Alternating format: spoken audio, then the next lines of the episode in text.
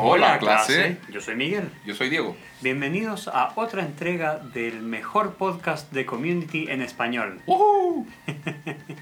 Nuevamente, gracias a todos los que nos han enviado muchos mensajes. Hemos recibido feedback muy positivo de todos nuestros episodios. Recuerden que nos pueden encontrar en Twitter en GD Español 101, en Instagram Greendale Español 101, en Patreon Greendale Español 101 y en nuestro canal de YouTube que nos tienen que buscar, eso sí, porque todavía no tenemos la suficiente cantidad de seguidores para tener un canal dedicado. Vamos que se puede, de a poco. Baby steps, Miguel. Les contamos un poco de la estructura del programa. Eh, generalmente partimos revisando la, ficha técnica del episodio que vamos a revisar hoy. Luego vamos desmenuzando el capítulo, les relatamos cuáles son las historias en las que se divide el capítulo, repasamos las mejores frases y los mejores momentos y posteriormente hacemos un post-análisis donde revisamos ya a nivel de detalle la, la, historia, cómo está construida, los personajes, cómo se van desarrollando, cómo van avanzando en, en la historia macro de, de Community eh, hablamos un poco de la calidad del humor del capítulo, les, les, contamos trivia del mismo, vemos las referencias de la cultura pop, eh, los tropos de sitcom que posee Community, vemos momentos favoritos y le ponemos la nota al capítulo para ya dar cierre. Así que los invitamos a acompañarnos en todo este viaje en el análisis del capítulo número 4 de la primera temporada, llamado Social Psychology o Psicología Social.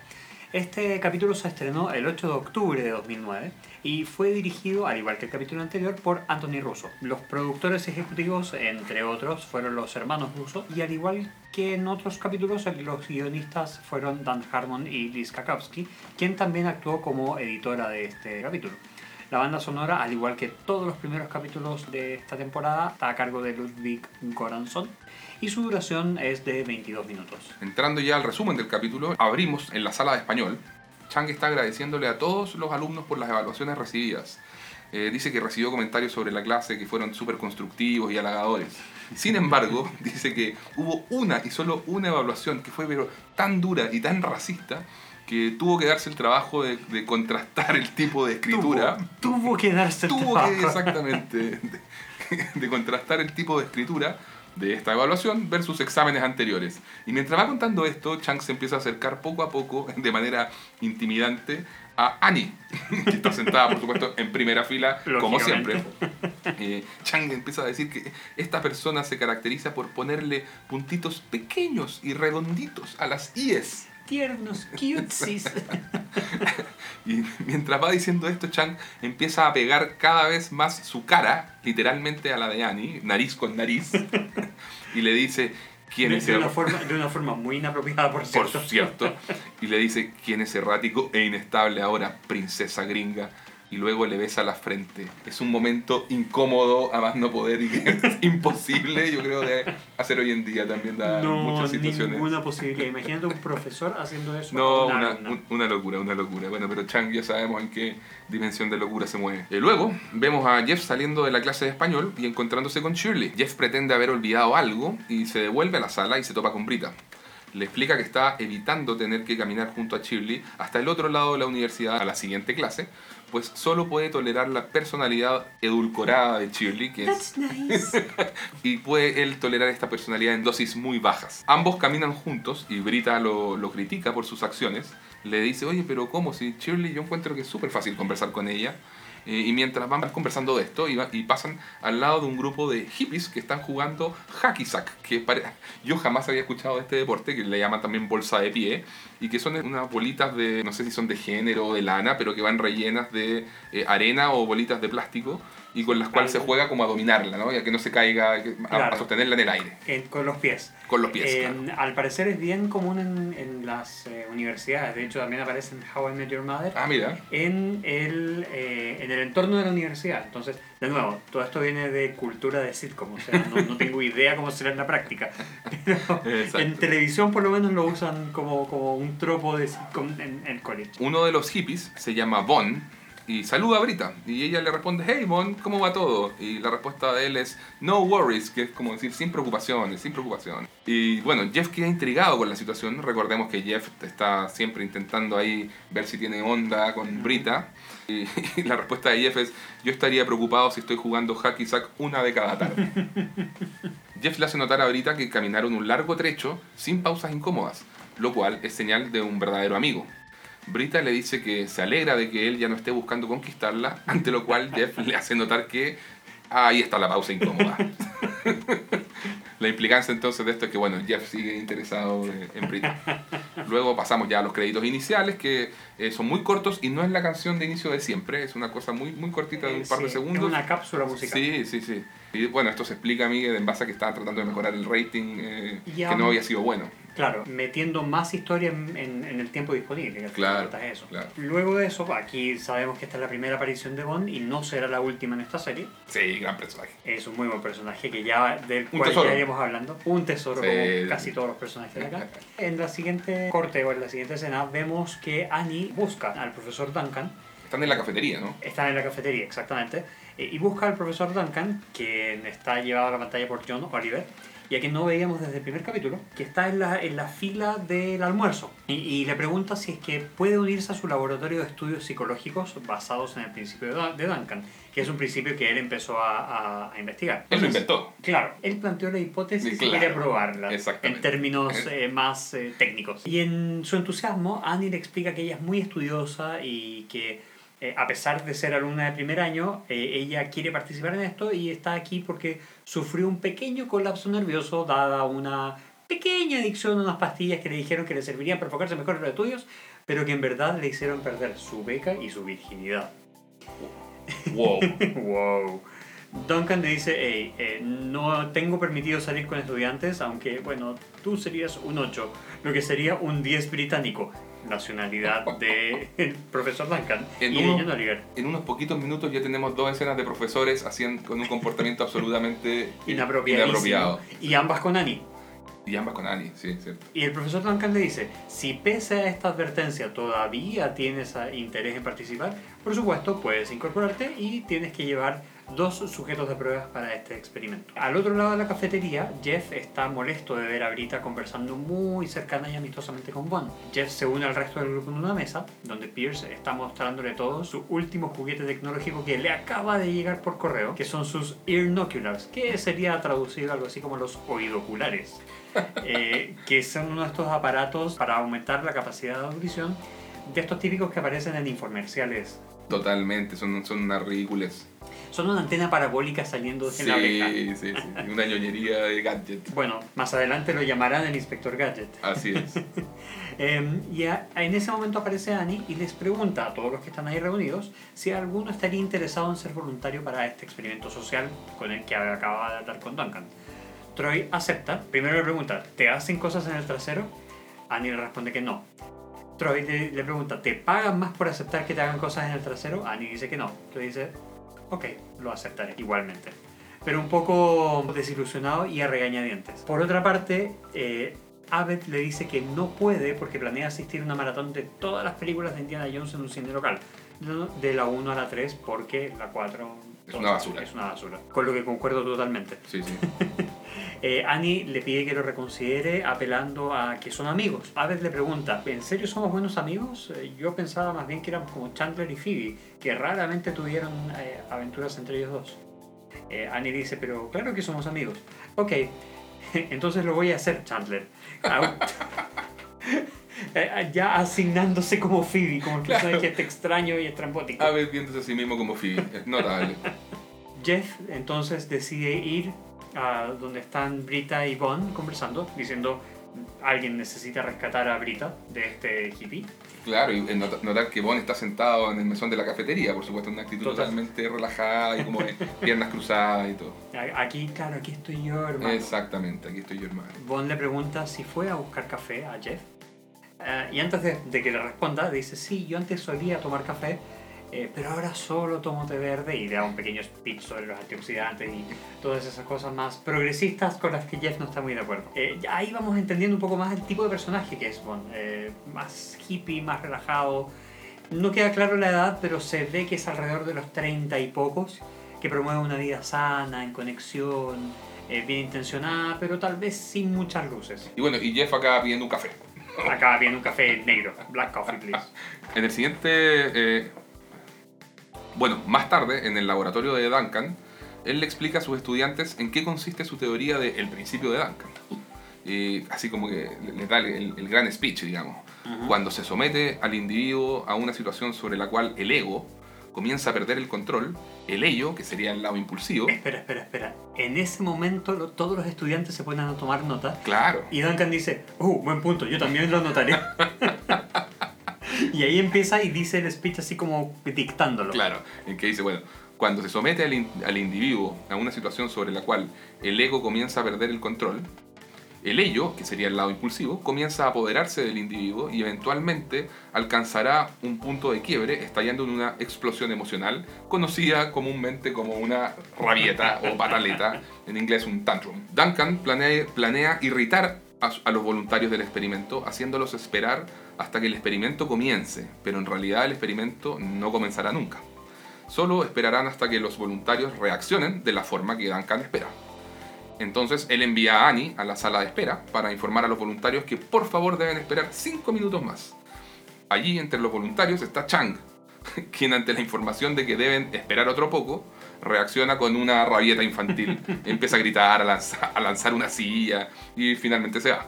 De hecho, entrando como en el detalle de ese pequeño diálogo, porque su reacción es muy graciosa, Chang le dice a Annie, esto es inaceptable, tú me mentiste. Cuando dices que algo va a comenzar a las 9, debe comenzar a las 9. Dado que es profesor de español. Luego, luego los gritos, la silla y bueno, y Chang se, se va. Duncan al ver esto en su monitor simplemente dice, Houston, tenemos un idiota. Afuera en el patio, Shirley y Jeff eh, caminan juntos hacia la siguiente clase. Eh, Jeff intenta evitarlo, pero Shirley lo encara con su pasiva agresividad usual. Parten caminando juntos, intentando encontrar algún tema en común de conversación, ahí todo muy incómodo. Y, pero cuando Shirley empieza a burlarse de Bond, a chismear sobre Bond, ambos comienzan a generar un, vincu- un vínculo relacional. Claro, encontraron el punto del común sobre el cual podían empezar a, a armar su relación. Claro. Eh, ya volviendo al experimento, Duncan y sus alumnos empiezan a revisar una grabación de los voluntarios de las últimas horas. Eh, ahí ellos muestran cómo muchos participantes demuestran que la teoría es correcta, manifestando un colapso emocional antes de retirarse indignados. Duncan dice, tenemos a un gritón, una estampida individual, uno que se pone a saltar arriba abajo como un niño de metro ochenta, uno que tirita, uno que se hace bolita en el piso y uno que persigue a otro en círculos, así como Benny Hill. Tanto que dice, mira, lo Benny Hill lo retrocede y vuelve a acelerar. Uh. Exacto. Y los únicos que van quedando ya son Troy y Abbott, que esto es tres horas después más o menos. Troy empieza a desesperarse y a mecerse en la, en la silla, eh, hacia adelante y hacia atrás, hasta que finalmente se quiebra y como que colapsa, eh, descarga su frustración en gritos dirigidos hacia Annie y sale arrastrándose y llorando de la sala. Eh, aquí nos detenemos Esta en escena es maravillosa. es espectacular Sí, porque sí, sí. el humor físico que tiene Donald Glover. Donald Glover con las caras, las expresiones, los gritos, los gestos es espectacular. Llega y empieza diciendo así como, Ani, ¿qué pasa allá adentro? ¿Por qué toma tanto tiempo? Mientras mueve las manos. Desperdicié todo el día por ti. Los premios Soul Train eran hoy. Eh, es, grita, llora, se pone de rodillas y poco antes de salir empieza, me prometiste cosas en el trasero, cosa que nunca había pasado. ¿ah? Por cierto, esto no lo, no lo subtitulan, en el los subtítulos en español simplemente dice prometiste. Claro. Y- A- Ahora espérate, el, el arrastre es tan bueno que, que en el fondo va moviendo las manos, pero como de la cintura hacia abajo Está totalmente inmovilizado. está paralizado, exactamente. Claro. Entonces arrastra los pies, es muy gracioso verlo. sí. Ya el único que queda es Abed. Ante lo cual Duncan tiene la teoría de que, dado que es el que ha esperado más tiempo, mayor va a ser su colapso mental. Mientras tanto, Jeff y Shirley están sentados en una banca en el patio, continúan eh, chismeando sobre Bond y hablando mal sobre Bond, comentando que se saca la polera por cualquier cosa, qué sé yo.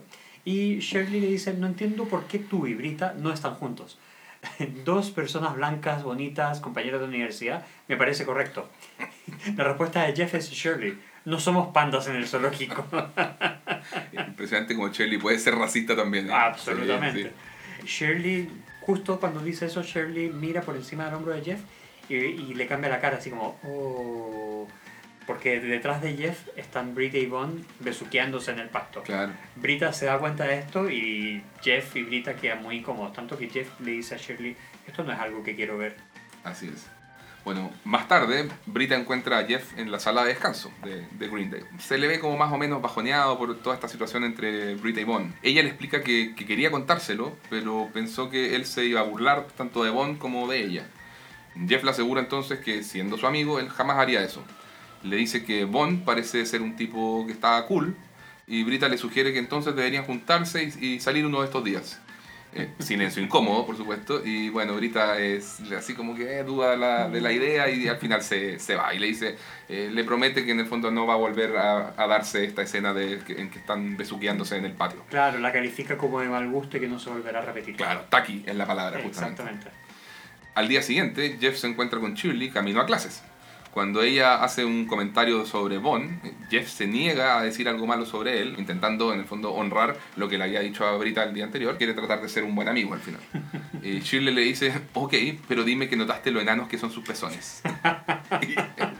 Y, y Jeff simplemente no da más y sale corriendo. Ya volviendo al, al laboratorio de Duncan, el profesor y sus estudiantes están agotados. Han pasado 26 horas desde que empezó el experimento y Abe todavía no manifiesta ningún tipo de signo de colapso emocional ni nada. Entonces Annie entra y Annie ya toda despeinada, como si hubiera pasado 26 horas despierta. Exacto. Y siguiendo eso, dice, disculpa que te hayamos hecho esperar 26 horas, así como muy molesta. Solo tomará otros 5 minutos. Y a ver le responde, okidoki. Como si no le molestara, como si no pasara nada, impertérrito. Y aquí hace aparición, ya lo habíamos visto antes en las escenas del laboratorio, pero tiene su primera línea un personaje terciario que nos acompañará todo el resto de la serie. Garrett, quien decide abandonar la sala diciéndole a, Dan- a Duncan, tengo clases, tengo que salir, ya ha pasado mucho tiempo Sí. y no tiene para cuándo quebrarse. Y, y- y Duncan le tiene una frase que es, eh, ok, vete, anda a matar a John Lennon de nuevo, perdedor. Que, que es una frase muy dura considerando, bueno, sí tiene un parecido con el asesino de John Sí, Lennon. con Mark Chapman, sí Con- tiene, sí es, tiene. es muy curioso eso, pero decir eso es muy fuerte. Se pasó como 70 cuadras Duncan con, esa, con ese chiste. Este profesor muestra por qué está en Greendale, ¿no? Claro, exactamente. Entonces ya se empieza a quebrar Duncan también, ya empieza a Sí. desesperar, a, a subir la voz, a irritarse ya más de la cuenta. Y le echa la culpa a Annie. Claro. Así esta es tu culpa, tú tienes la culpa de todo esto. Pero usted pidió por voluntarios, le dice Annie. Sí, sí, sí, voluntarios, pero no a Rain Man, haciendo alusión a la película.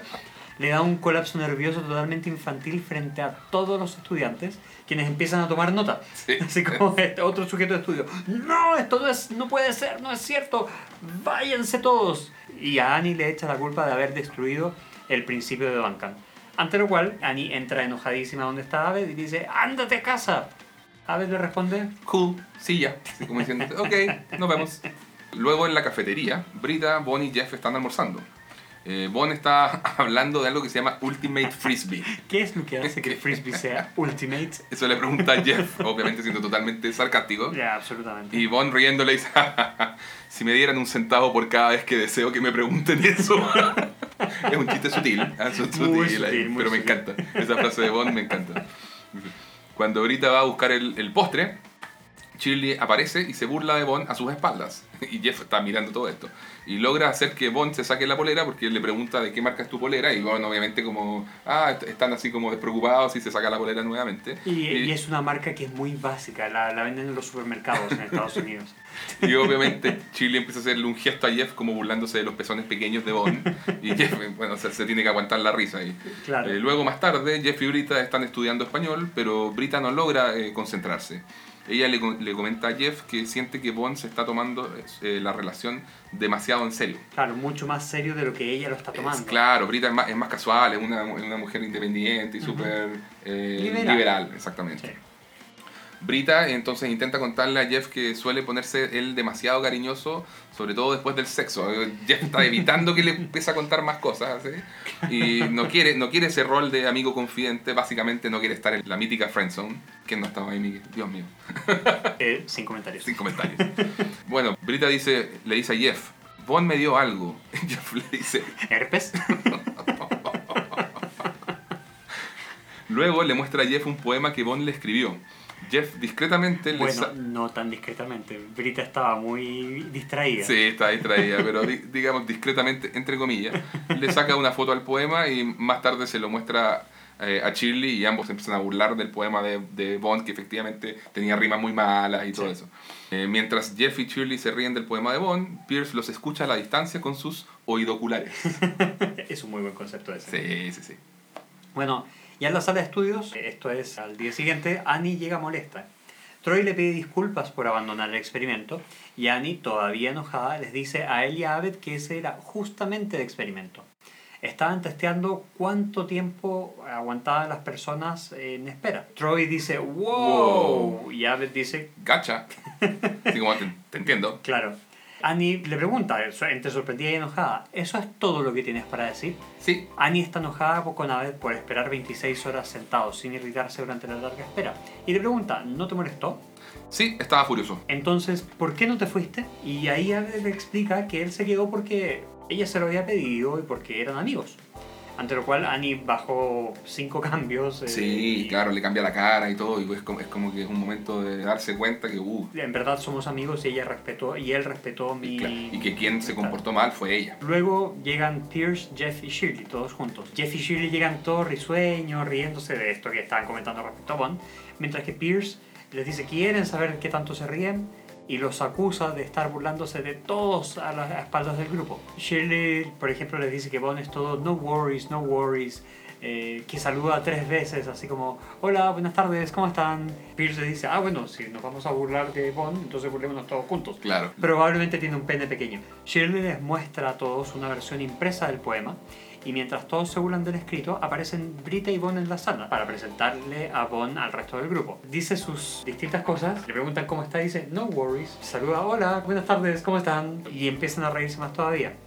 Von ve el el- la versión del poema arriba de la mesa y, se, y descubre que se están riendo de él. Ustedes se están riendo de mí, ¿cierto? Abed dice, Sí, mientras los demás están diciendo no. Whoops. Todos al unísono, no, y a ver, sí, Por lo tanto, asume que fue Brita quien les envió el poema para reírse de él Claro. y abandona la sala entre lágrimas. Brita, por supuesto, se enoja con Jeff y Shirley, Shirley le dice a Jeff, Jeff, ¿cómo pudiste? ese lado cínico de, de Shirley también, muy, muy gracioso. Luego, fuera de la biblioteca, Shirley se disculpa con Jeff por el incidente del poema y admite tener un problema con los chismes. Fue ese problema el que hizo que también la expulsaran de su anterior grupo de estudios y que ahora había recaído en el mal hábito porque, bueno, disfrutaba conversar con Jeff y, y eso parecía ser lo único que tenían en común, lamentando que no tuvieran nada más que compartir. Jeff le dice que no tiene por qué ser así, que pueden ser amigos, solo que sin chismear sobre otras personas. Y Shirley le dice, ¿de qué vamos a hablar entonces? ¿De mis hijos? ¿De tu carrera de doctor? Soy abogado. ¿Ves? Ya me aburrí. Y ante lo cual Jeff le dice, bueno, siempre, te- siempre tendremos a pezones pequeños. Esto es un guiño en la película Casa Blanca, por si acaso. Y Jeff se para y se va.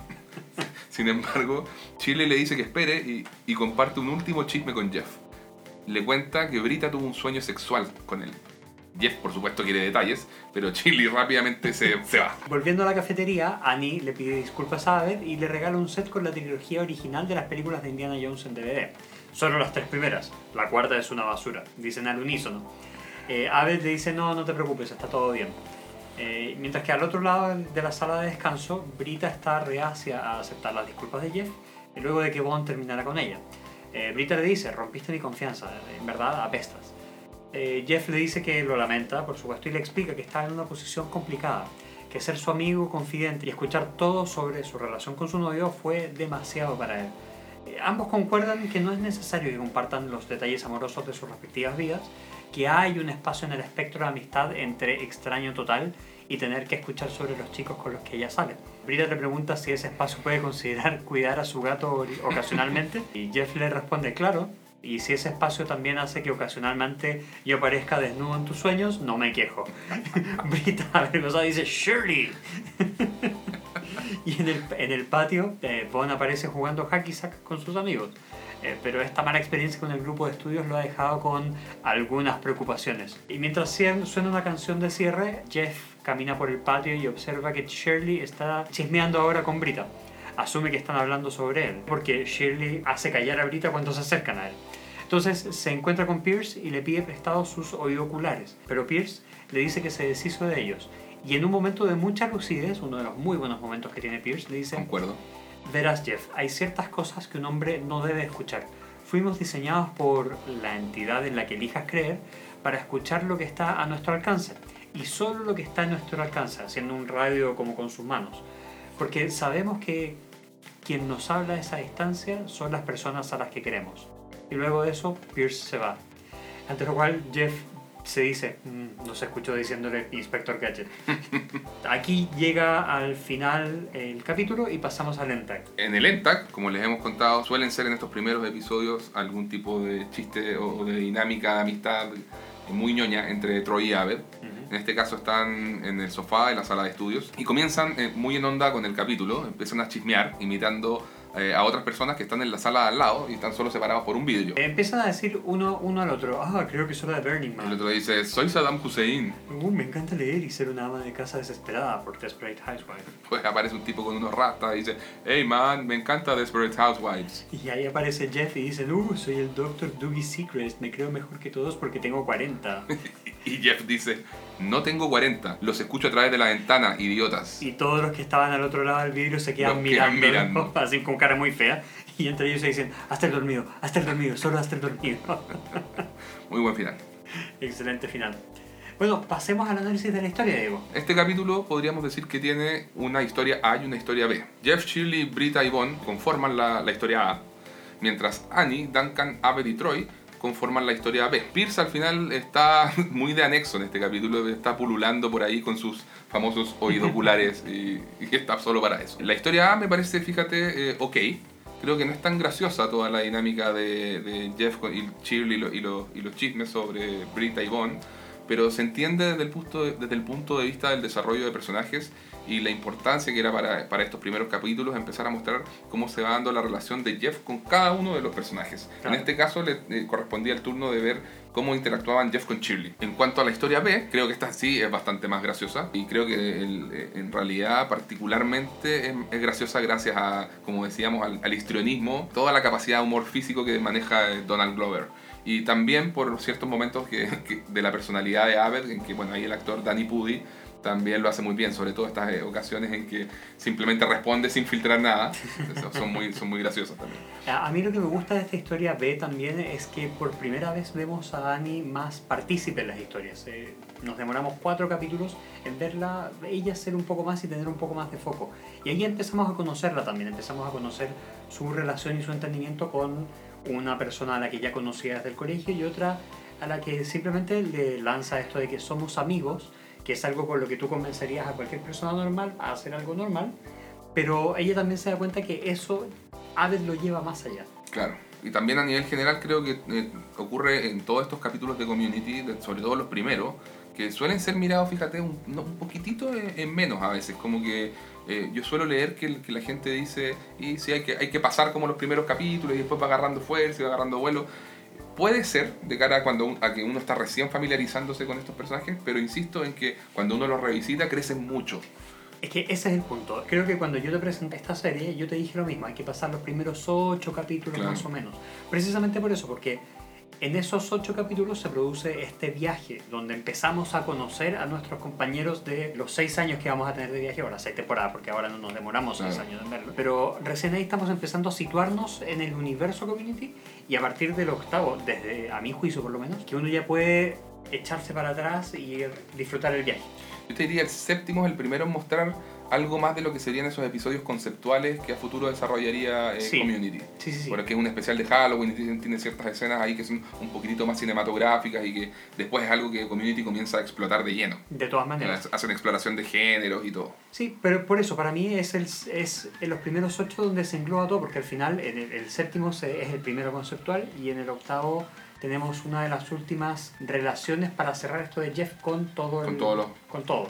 El- en verdad es el noveno, es el noveno, el noveno, sí. sí, pero, eh, pero me entiendes el punto. o Sí, sea te que- entiendo el punto. A empezar a, o sea, en el fondo, cerrar el ciclo de cómo interactúa Jeff con cada uno de los personajes. Ajá. Algo que también después comienza a mutar, ya que Jeff también al final termina siendo como uno más del grupo. La serie parte muy centrada en que Jeff es el protagonista, pero luego se mimetiza como uno más del grupo y todos cobran Y el igual grupo es el relevancia. protagonista. El grupo en sí es, lo- es el protagonista. Exactamente. Pero bueno, acá en, esta, en estos capítulos se estaban empezando a formar como grupo y estábamos familiarizándonos con las personalidades de cada uno.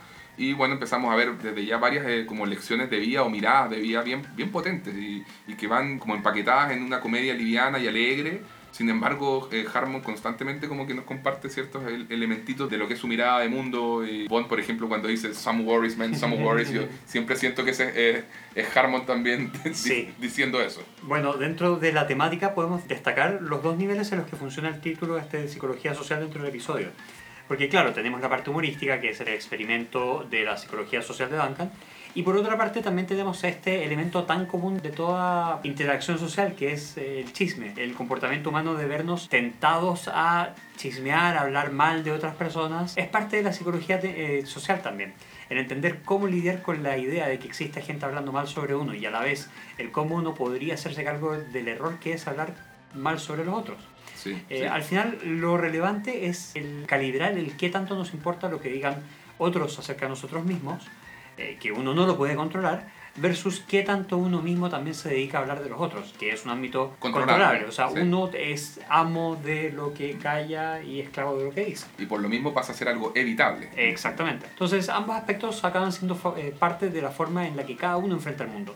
La estructura mental propia y al final del día es parte de nuestra propia psicología social o relacional. Y también, por supuesto, se toca tangencialmente el tema de la privacidad que es eh, Pierce espiando, Jeff traicionando la confianza de Brita al tomarle fotos al poema de Bond. Por otra parte tenemos el tema de Annie obteniendo una lección de amistad gracias a este experimento social. Gracias a Abed, en el fondo, posteriormente, posterior al, experimento social. Claro. A nivel de guion, creo que tenemos otro guion de calidad, Miguel, como decíamos, con, con todo el sello eh, observacional de Dan Harmon, el showrunner y, y creador de la serie. Eh, tanto por, por Abed, que como ya decíamos, en, el fondo la mirada, la forma de entender la amistad de Abel siempre llama mucho la, la atención en, en, la serie. Siento, uno siente también que es Dan Harmon intentando conectar con el mundo. Y también por el final de, de, Pierce, ese pequeño, esa pequeña cápsula de, de, sabiduría, que, que, sorprende mucho en, en, relación a, cómo es el personaje, lo racista, sexista y poco conectado con el mundo eh, actual, digamos. Eh, seguimos avanzando en, conocer a los personajes, explorando distintas combinaciones, como decíamos, eh, entre ellos y creo que queda a nivel de guion un poquito al debe el, el, humor, en mi opinión. Creo que lo salva, como te digo, más eh, Troy en ciertos momentos de Aved. Y bueno, Bond también tiene sus momentos. De hecho, me cae muy bien el personaje de Bond. Eh, pero también hay que entender lo, lo, importante, y lo dijimos, me acuerdo, en el capítulo pasado, Miguel, que hay que entender de Community que no todos los capítulos persiguen el mismo objetivo. Y eso a nivel de guion está estructurado de esta manera también. Ellos saben que no todos los capítulos son un, son un 10 en guion humorístico, digamos. Tienen que hacer avanzar a los personajes, tienen que manejar momentos que son más sentidos entre, entre ellos. Así es. Bueno, dentro de los personajes tenemos la primera aparición, como mencionábamos antes, de Bond, quien es llevado a la pantalla por Eric Christian Olsen, quien actúa en NCIS LA, en eh, No es otra película adolescente, en eh, Tonto y Retonto cuando Harry conoció a Lloyd. En la segunda parte, malísima por cierto. Sí, no la vean. eh, y participa en cuatro capítulos creo. También es la primera aparición de Garrett, quien como ya les mencionaba nos acompañará el resto de la serie. Eh, este llevado a la pantalla por Eric Charles Nielsen, que no tiene un gran currículum en, en, IMDb. Chang, por otra parte, participa solo en esta entrada, en la entrada con Annie, donde también se puede ver al fondo a Starburns, Sí, sí, buen detalle. Vuelve Duncan por segunda vez desde el piloto y dentro del desarrollo de los personajes principales podemos ver que Jeff muestra su lado celoso por no querer perder la oportunidad de estar con Brita, pero también se redime al final.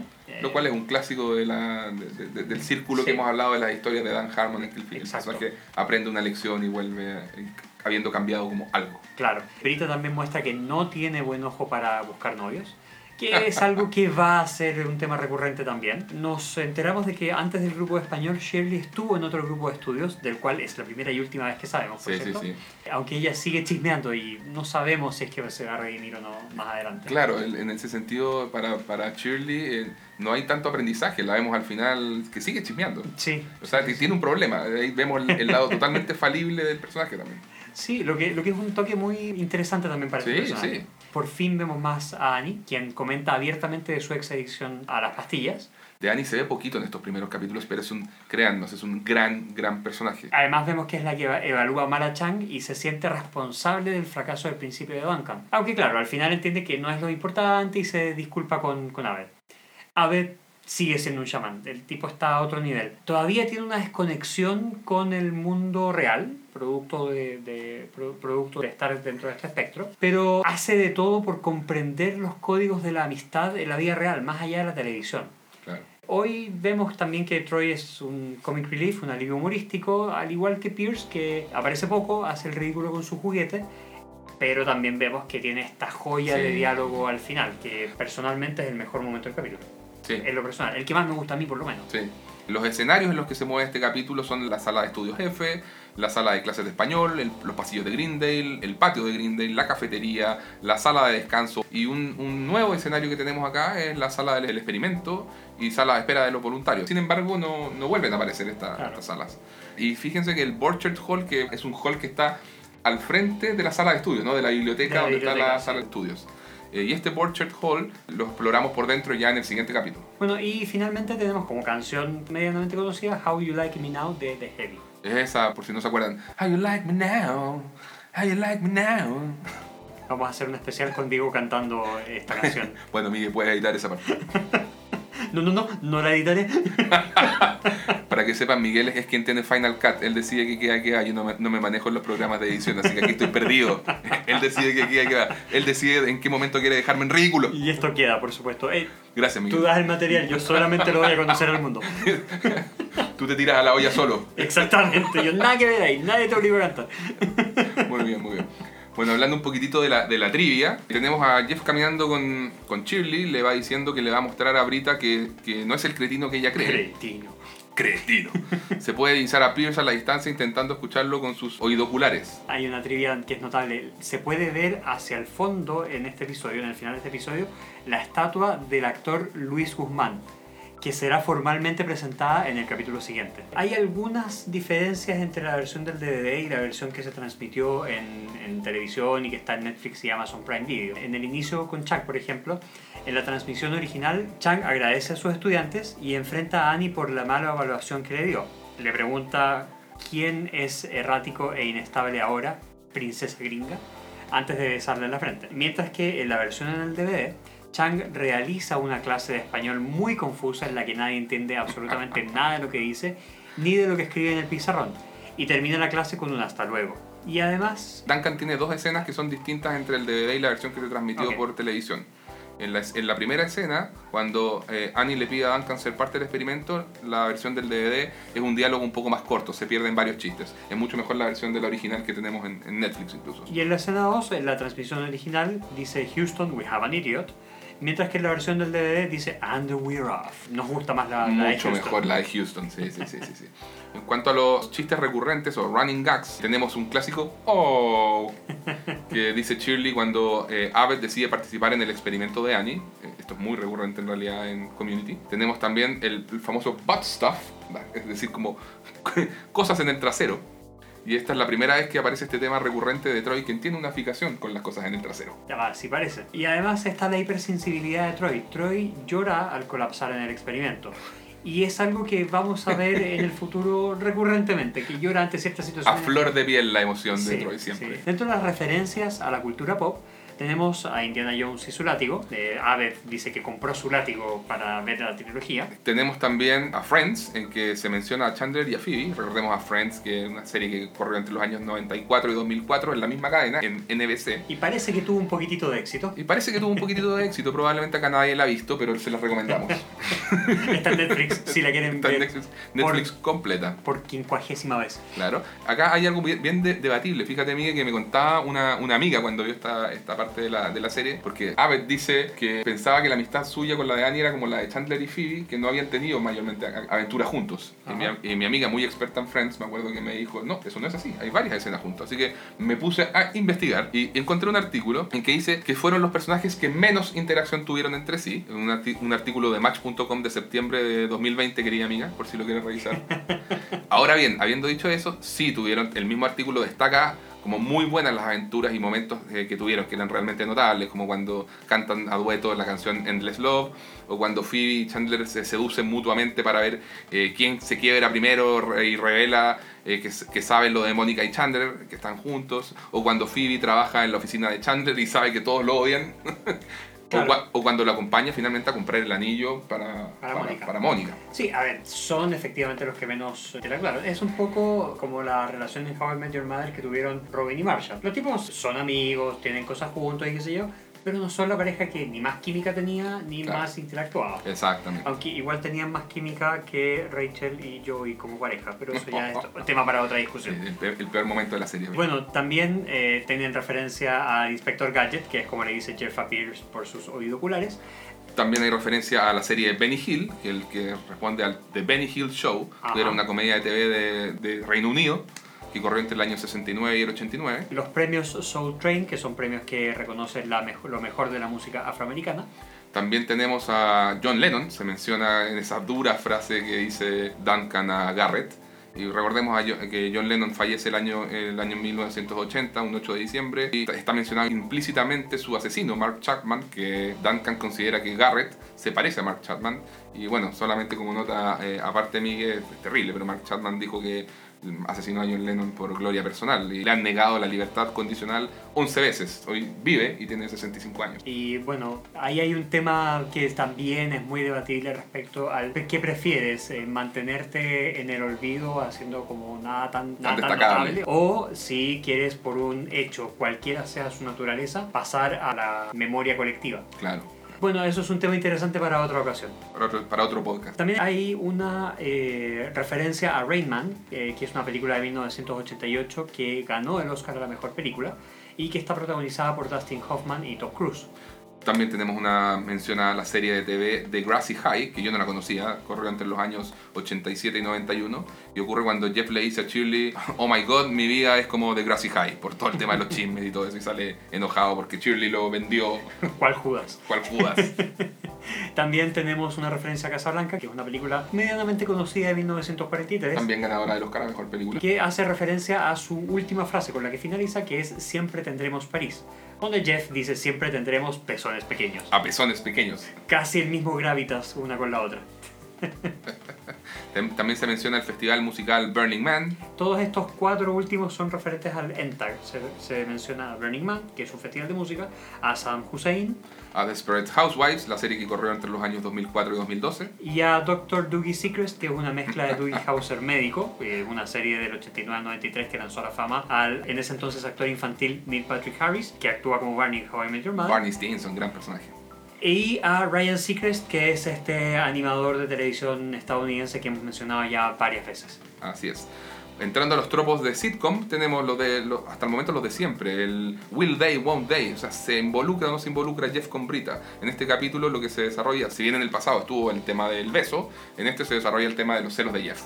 Y también está el este enlazamiento de personajes aparentemente no compatibles, que en este caso sería Jeff y Shirley, que Ah. pese a tener casi la misma edad, no tienen mucho en común.